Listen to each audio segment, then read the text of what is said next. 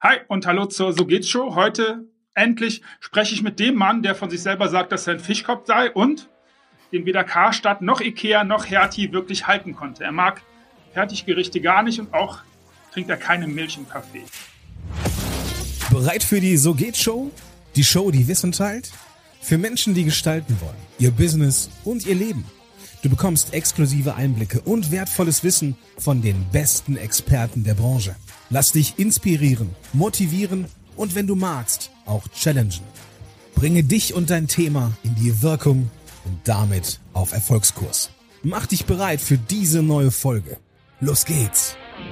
Er ist elffacher Autor und heute spreche ich mit einem wahrscheinlich dem bekanntesten oder einer der bekanntesten deutschen Vortragsredner und Experten, wenn es um das Thema Change geht. Herzlich willkommen, Ilja Greschkowitsch. Schön, dass du da bist. Hallo. Hi Markus, freut mich, dass ich da sein darf. Lass uns direkt reinstarten mit dem Thema zunächst mal Change an sich.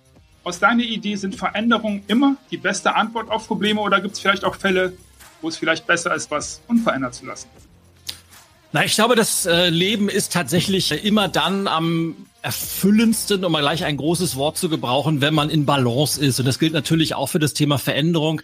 Ich glaube, man sollte sich immer eine gewisse Veränderungsbereitschaft bewahren, also offen sein gegenüber neuen Wegen, aber dann auch darauf achten, wo kann ich Balancen halten. Also ich glaube, gerade beim Thema Veränderung ist es wichtig, dass wir auch bestimmte feste Sachen in unserem Leben haben, wie Werte sollten fest sein, Prinzipien sollten fest sein. Wenn wir eine langfristige Vision oder Ziele haben, das sollte auch fest sein. Und das brauchen wir, diese Stabilität, damit wir dann im, im Denken, im Verhalten, in den Entscheidungen maximal flexibel sein können. Also es gilt sowohl, sei veränderungsbereit, aber manchmal eben auch never change a running system. Sehr gut. Jetzt bin ich als Unternehmen veränderungsbereit. Wie kann ich, und du bist ja nicht nur als Redner unterwegs, du bist ja auch als Coach unterwegs, wie kann ich mhm. jetzt als Unternehmer, als Führungskraft sicherstellen, dass ich auch die Probleme angehe mit diesem Change, die tatsächlich auch ein Problem darstellen und nicht an Symptomen rumdockern, die sich einfach nur cool anfühlen, sie zu ändern? Na, sicherstellen ist äh, sicher ist in diesen Zeiten, die von maximaler Unsicherheit geprägt sind, immer durchaus schwierig. Aber ich glaube, es gilt wieder das Gleiche. Wenn ich innere Klarheit habe, dann bin ich auch sehr, sehr klar in meinen Entscheidungen, dann bin ich sehr, sehr klar in meinen Strategien, dann bin ich auch sehr, sehr klar in meinen Verhaltensweisen. Und es setzt natürlich voraus, dass ich immer klassisch erstmal eine gute Ausgangsanalyse mache und mich da auch an die wirklich wichtigen Themen ranwage. Natürlich äh, kann ich an der Oberfläche rumdoktern und mal als Beispiel sagen, ich will jetzt was für die Unternehmenskultur machen und stell dir jetzt, um mal das Klischee zu be bemühen, ich stelle einen Kickertisch hin und ich mache einen Obstteller und sage, ja wunderbar, jetzt ist die Kultur neu. Aber aber damit habe ich ja so ein bisschen Lack drüber gemalt, über vielleicht die paar Risse, die ich habe, aber natürlich nicht das eigentliche Thema adressiert. Und da macht es einfach Sinn, mal wirklich zu gucken, woran will ich denn wirklich arbeiten? Was ist mein Ziel? Und da komme ich wieder sehr, sehr schnell auf so diese sogenannten weichen Faktoren wie, welche Werte sind mir im Unternehmen wichtig? Was will ich wirklich erreichen? Habe ich eine Vision? Was sind meine Ziele? Und je mehr ich mich damit beschäftige, desto schneller wird auch deutlich, woran ich wirklich arbeiten sollte. Ja, du hast gerade mehrfach gesagt, an was ich arbeiten möchte, meine Ziele, meine Kultur. Wer ist in so einem Change-Prozess dieser Ich? Ist das der Unternehmer? Ist das ein Führungsteam oder, oder wie stellt sich das im Normalfall dar? Naja, in, in der Organisation ist es klasse, also sagen wir mal so, Veränderung und Führung gehen nach wie vor Hand in Hand. Also ohne gute, moderne Führung werde ich keinen Veränderungsprozess erfolgreich beenden können. Aber es ist natürlich wichtig, also die Unternehmensleitung, ob das jetzt eine Geschäftsführerin ist oder der Vorstand, muss das Ganze natürlich nicht nur vorgeben, sondern auch vorleben. Ganz, ganz wichtig, einfach, damit alle Menschen in der Organisation wissen, aha, das hat eine gewisse Priorität bei uns und es sind nicht nur Lippenbekenntnisse, sondern das wird auch wirklich von ganz, ganz oben vorgelebt. Das gesagt, wenn das sichergestellt ist, gibt es heute sogenannte Co-Creation. Das heißt, wir leben in Zeiten, wo es auf jede einzelne Person, auf jeden einzelnen Menschen ankommt. Und zwar muss jeder Einzelne bereit sein, im Optimalfall natürlich, an seinem Platz Verantwortung zu übernehmen. Und zwar unabhängig der hierarchischen Position. Das gilt dann sowohl für den Pförtner als auch für den Außendienstmitarbeiter, die äh, Vertrieblerin oder wen auch immer. Und wenn jeder das tut, dann kann man eben als Organisation als Ganzes diese Veränderung auch nachhaltig vorantreiben. Stimmst du der These zu? Je kleiner das Unternehmen, desto leichter der Change?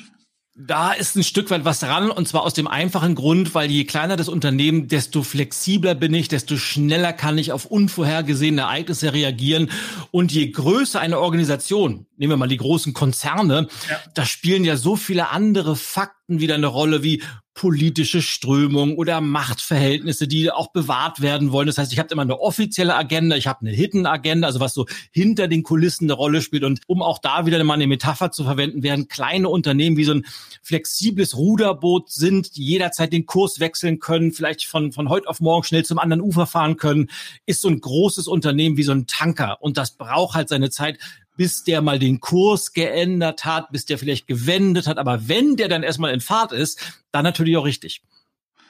Ja, auch gegebenenfalls in die falsche Richtung, wenn ich es richtig verstehe. Ähm, lass uns, du hast gesagt, okay, das ist im Normalfall ein Team. Lass uns mal auf die Führungskräfte im Change Management ein Stück weit eingehen. Und zwar, sind aus deiner Sicht die Führungskräfte immer auch die besten Change Manager oder ergibt es vielleicht besser Sinn zu sagen, na, nimm mal noch jemanden extern dazu oder nimm mal vielleicht aus ganz anderen Abteilungen jemanden dazu? Wie ist das deiner Einschätzung nach? Also wenn wir das Wort Manager durch Leader ersetzen können, dann auf jeden Fall. Also ich glaube, Management und Leadership sind zwei verschiedene Paar Schuhe, ganz, ganz wichtig.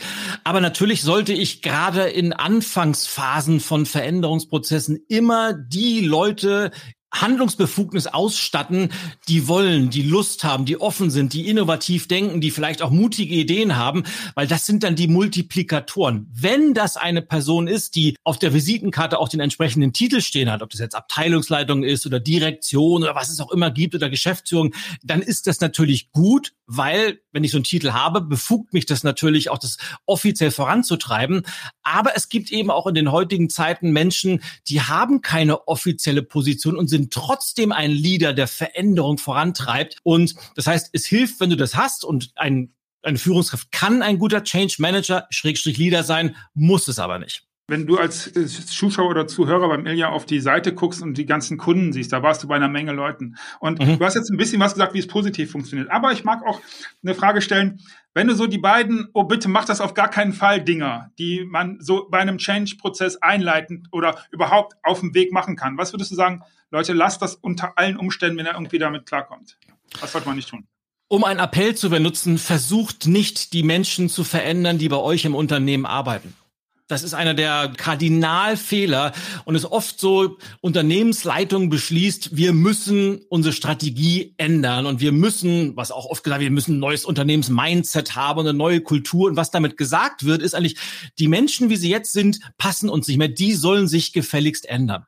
Und damit wird natürlich die Identität der Menschen massivst angegriffen und es kommt fast automatisch zu diesem berühmten Widerstand, der dann eben daran mündet, dass maximal noch Dienst nach Vorschrift gemacht wird, vielleicht sogar aktiv gegen geplante Vorhaben gearbeitet wird. Das heißt, die Menschen sind, wie sie sind. Und wenn ich eine neue Unternehmenskultur haben möchte, sollte ich erstmal definieren, wie soll die aussehen und dann entsprechende Menschen einstellen, die eben vielleicht dazu passen, aber die, die da sind, die werden sich nicht radikal verändern von der Persönlichkeit, weil die sind, wie sie sind. Das heißt natürlich nicht, dass ich die nicht für neue Wege begeistern kann. Das heißt nicht, dass ich die nicht dafür inspirieren kann, mal was Neues auszuprobieren.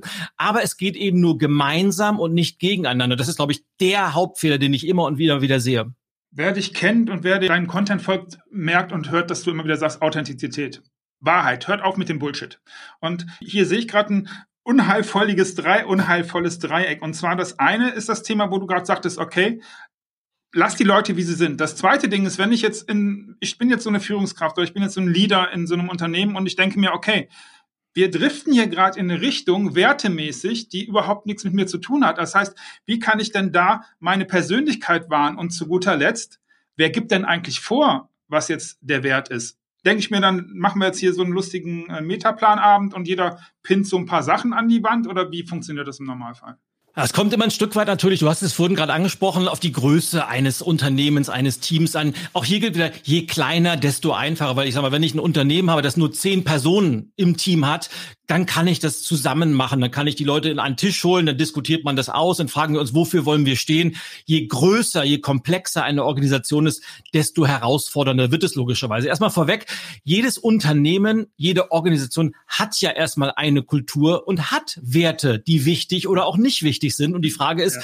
sind es die Werte, die wir haben wollen? Und wenn ich dann feststelle als Unternehmensleitung, das sind nicht die Werte, die wir gerne in die Zukunft tragen wollen, dann muss ich mich hinsetzen, entweder mit meinem kleinen vertrauten Inner Circle oder in einem größeren Team, die, die das erarbeiten, welche Werte sollen in der Zukunft bei uns ganz oben stehen. Und zwar nicht nur, wie du das gerade so schön gesagt hast, irgendwo auf einer Metaplanwand oder auf einem Flipchart oder vielleicht sogar toll ausgedruckt auf einem Poster, sondern muss ich eben dafür sorgen, dass diese Werte nicht nur warme Worte sind, sondern dass die auch gelebt werden. Und das dauert natürlich, bis sowas sich bis in sämtliche Hierarchieebenen, so es denn welche gibt, durchgesetzt haben.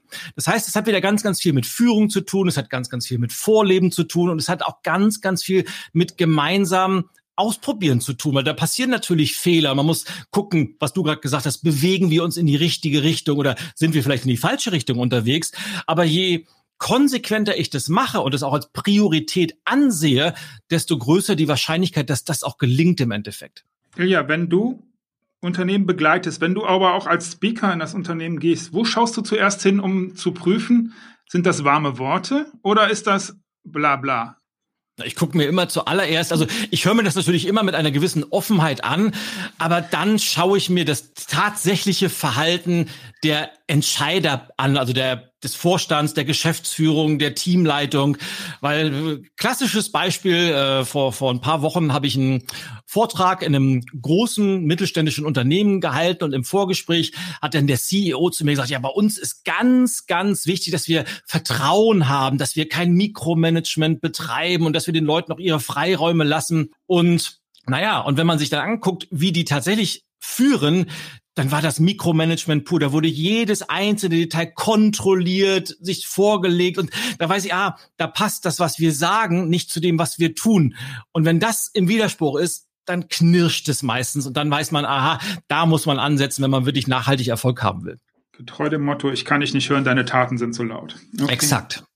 Lass uns noch ein bisschen springen in das Thema Veränderung und Technologie. Ich denke, heute ist es fast sträflich, über das ganze Thema KI, AI nicht zu sprechen. Wie erlebst du gerade in diesem Moment, wie hat Technologie Veränderungsprozesse beeinflusst und wie wird es weitergehen?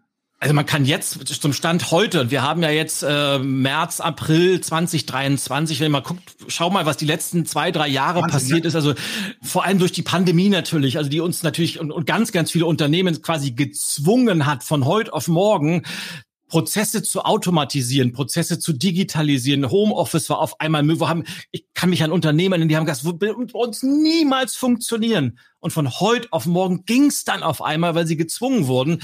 Das heißt, Technologie hat dramatische Dinge verändert das merkt man vielleicht noch nicht eins zu eins im, im täglichen Umgang, aber im Background läuft gerade so viel, was passiert. Und wenn man jetzt mal guckt, gerade eben ist GPT-4 äh, an den ja. Markt gegangen und ich habe so ein bisschen das Gefühl, wir sind so in der Zeit wie vor naja, 20, 25 Jahren, so die Anfänge des Internets oder die, die ersten Mobiltelefone, wo wir wussten, aha, da kommt irgendwas, aber keiner hat eine Idee, wie grandios und wie gigantisch diese Veränderungen werden. Es gibt ja jetzt schon Prognosen, die sagen, dass ChatGBT kann sich jetzt schon an Universitäten einschreiben, kann ganze Texte schreiben, wird Jobs übernehmen. Da wird ganz, ganz viel passieren. Was konkret passiert, lässt sich natürlich immer schwer prognostizieren, aber man ist natürlich als Unternehmerin, als Unternehmer sehr, sehr gut beraten, sich mit verschiedenen Szenarien mal auseinanderzusetzen und sich darauf vorzubereiten, weil kommen wird was und je flexibler man ist, desto besser kann man damit umgehen. Ja, ich weiß, dass die Frage unglaublich schwierig zu beantworten ist, deswegen hole ich ein bisschen aus. John B. Peterson hat, wenn ich dich richtig, wenn ich richtig verstanden habe, oder wenn ich es richtig erinnere, gesagt, okay, 70 Prozent der Jobs, die es 2025 gibt, haben wir jetzt noch gar keinen Namen für. Wie zum Beispiel, wie du es gesagt hast, 2020 Webdesigner. Was sollte das sein? Auf was ich hinaus möchte, ist, ich könnte mir vorstellen, dass wenn du in einem Unternehmen bist und wenn ich in einem Unternehmen bin, dass unglaublich viel Angst da ist, dass mit dem eingeleiteten Change-Prozess des Managements der Leader ich gleichzeitig mit weggechanged werde als Mitarbeiter. Hast du eine Idee, wie man damit umgehen könnte? Wie gehen jetzt Unternehmen damit um? Also ich stelle mir das als riesige Herausforderung vor. Es ist in der Tat schwierig. Also um nur mal einmal dieses Stichwort aufzugreifen, Stichwort Webdesigner, auch da weiß man oder gibt es Prognosen, die sagen, Webdesigner braucht man wahrscheinlich in fünf ja. bis zehn Jahren gar nicht, weil das kann künstliche Intelligenz viel, viel besser und schneller und natürlich dann auch kostengünstiger. Das heißt, selbst diese Berufe, die es vor 20 Jahren noch nicht gab, kann sein, dass die in zehn Jahren schon wieder weg sind. Jetzt aber zur eigentlichen Frage, und das ist tatsächlich ein, ein wichtiges Thema.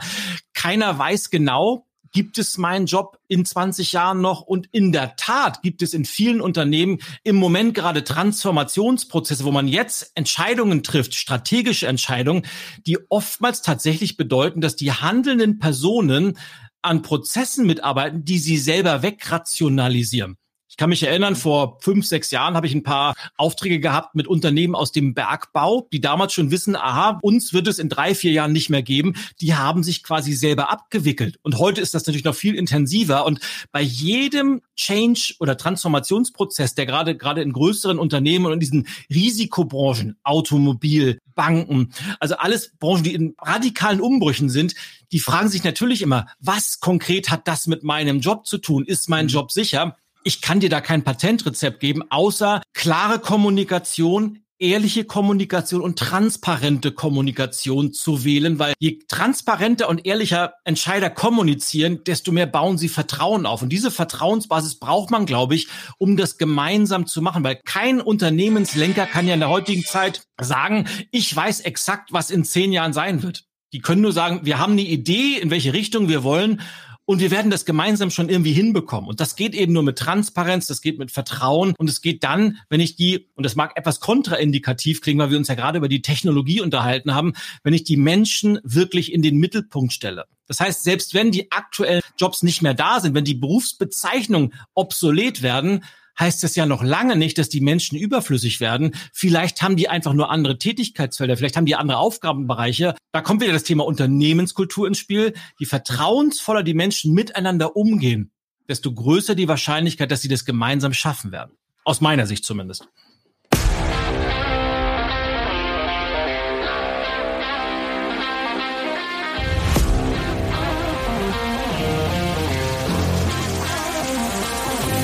Ilja, braucht der HSV, du weißt, vielleicht, ich bin Düsseldorfer, 95 Ole, auch ein bisschen Change?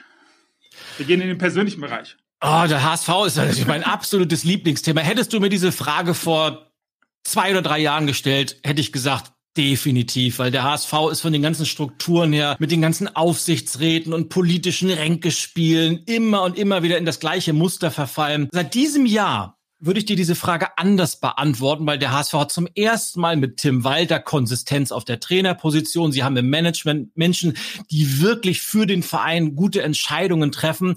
Und ich habe das Gefühl, zumindest von außen, was man mitbekommt. Und glaube, das spürt auch das Publikum in Hamburg, das ja wirklich bei jedem Heimspiel, ich war schon mal ganz, ganz viel dieses Jahr wieder dabei, das ist ja immer ausverkauft in der zweiten Liga mit 57.000 Zuschauern, dass da eine Mannschaft auf dem Platz steht, die füreinander da ist. Das ist, glaube ich, immer die Kultur eines Vereins oder in diesem Fall des Unternehmens. Das merkt man im Verhalten der Menschen. Und von daher, klar, besser kann man immer und man kann immer auch noch sich weiter verändern. Aber ich glaube, der HSV ist auf dem guten Weg und so sehr ich ähm, das Düsseldorf auch gönnen würde, ich habe die Vermutung, dass wir im nächsten Jahr in der ersten Liga spielen. Aber wer weiß das schon? Ja, ja. Für alle Leute, die jetzt sagen, ach, geh weg mit dem Fußball. Ja, dank dir. Ich, ja, ich sag mal einfach ja. Ja. Aber Düsseldorf ist ja auch auf einem guten Weg und ist ja schon Vierter. Wer weiß, was noch kommt. Die Saison ist noch lang. Ja, allerdings, wenn du in Düsseldorf und Fortuna-Fan bist, dann lernst du, wie man verliert und wie das mit der Demut funktioniert. Ja, das Lass ist uns, ja auch nicht schlecht. Lass uns zu deiner Vita kommen. Du warst Barkeeper. Wie lange hast du das gemacht?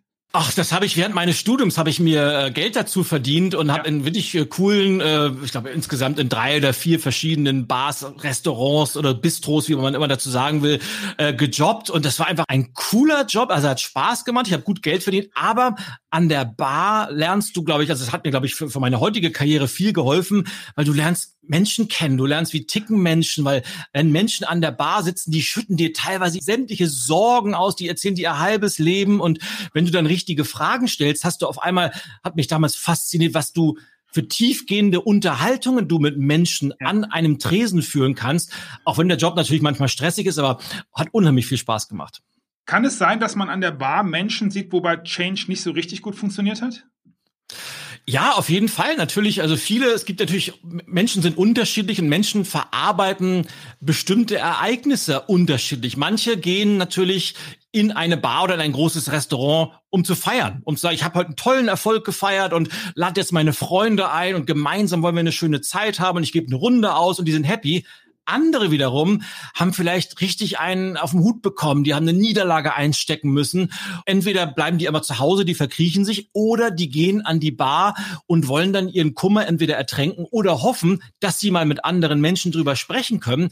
Und beide Kategorien von Menschen finde ich unheimlich spannend, weil wenn man etwas tiefer bohrt, also über die Oberfläche hinweg geht, dann kann man so tolle Geschichten erfahren, man kann so tolle Hintergrundstories erfahren und über Menschen wirklich viel, viel kennenlernen. Das heißt, alle Menschen, ob jetzt Handel, Service, Gastronomie, müssen, glaube ich, wenn sie Freude an ihrem Job haben wollen, die müssen Interesse am Menschen haben, weil man hat jeden einzelnen Tag mit so viel unterschiedlichen Persönlichkeiten zu tun und das ist einfach toll. Du schreibst, du magst Loriots Humor. Oh, eine schwierige Wortkombination. Den Humor von Loriot. Ich liebe ihn. Ich liebe ihn und äh, auch wenn es 30, 40 Jahre alt ist. Es ist, äh, ich könnte dir in, in sämtlichen Lebenssituationen, wo wir uns befinden, mindestens immer ein Loriot-Zitat würde passen, weil, und das passt vielleicht auch wieder zu dem, was ich gerade erzählt habe, weil er war ein Meister der Beobachtung ja. menschlichen Verhaltens. Ich verehre ihn auch. Das bringt mich zu einer Frage. Ich erinnere gar nicht mehr, ich glaube, es war der Sketch Ein Klavier, ein Klavier bei den Hoppenstedts wo Evelyn Hamann darüber gesprochen hat, wie unglaublich häufig er diesen Sketch wiederholt hat. Also er ist ja bekannt oder war bekannt für seinen Perfektionismus. Und hier geht eine Frage hin. Ähm, ich möchte auf das Thema Bühne und deinen Humor. Immer wieder mhm. wird dir bescheinigt, dass du mit viel Humor agierst. Und das ist eine zweigeteilte Frage. Zum einen braucht man, um Probleme zu lösen, auch in Unternehmen das Lachen. Und zum zweiten wäre Loriot heute noch möglich mit seinem Perfektionismus, mit dem immer und immer und immer und immer wieder neu machen? Ich hoffe, dass ich beide Teile nicht vergesse. Ich fange mal mit dem ersten, mit der ersten Frage an, weil Problem die ist relativ leicht zu beantworten.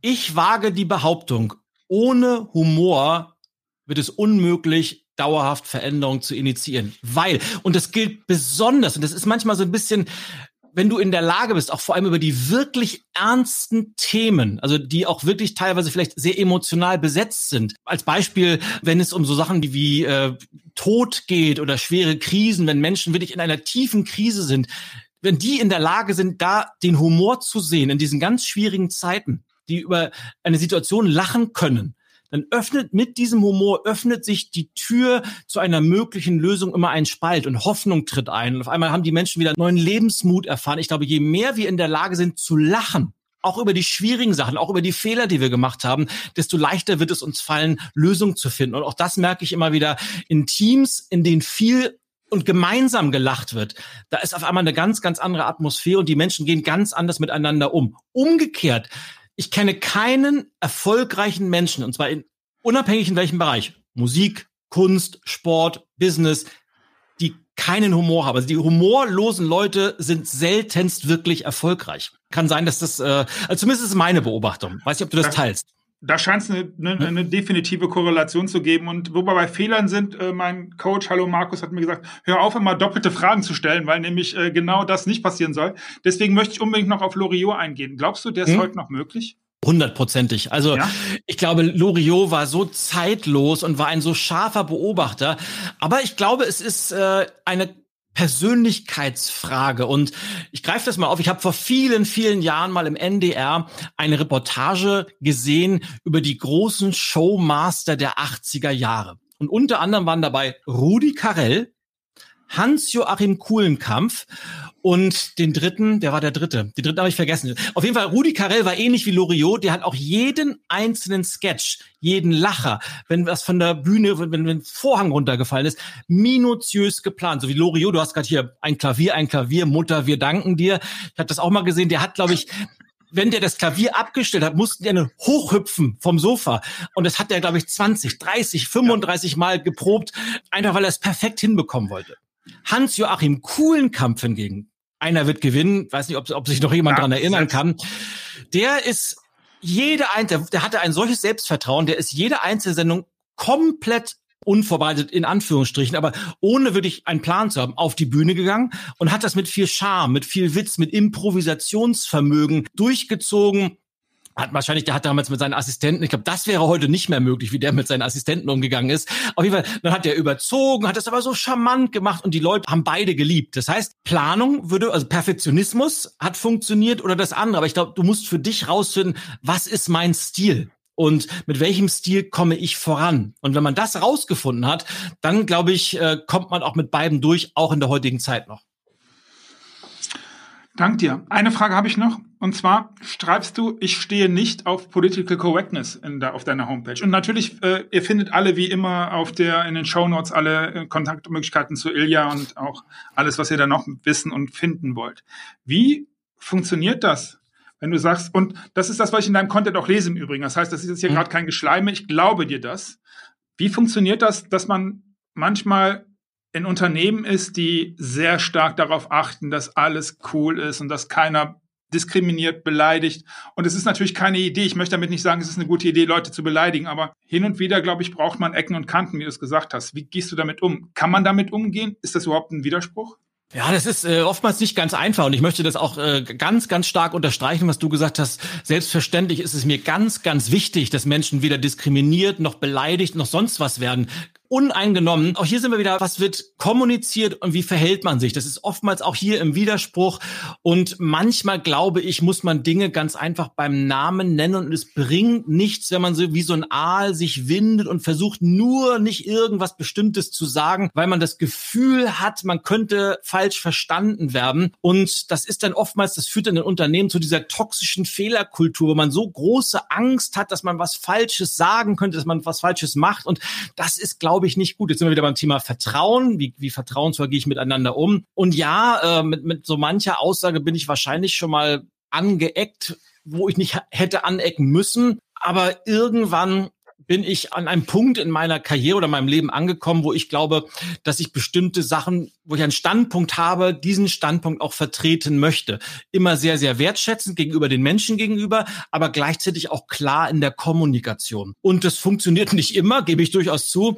Aber ich glaube, ich kann einfach morgens und abends besser in den Spiegel schauen. Und es ist ja nicht so, dass, dass ich, äh, dass ich das, das völlig ausartet oder sowas. Ja. Ja, Herzlichen Dank für das Interview. Bis bald. Tschüss. Markus, ciao.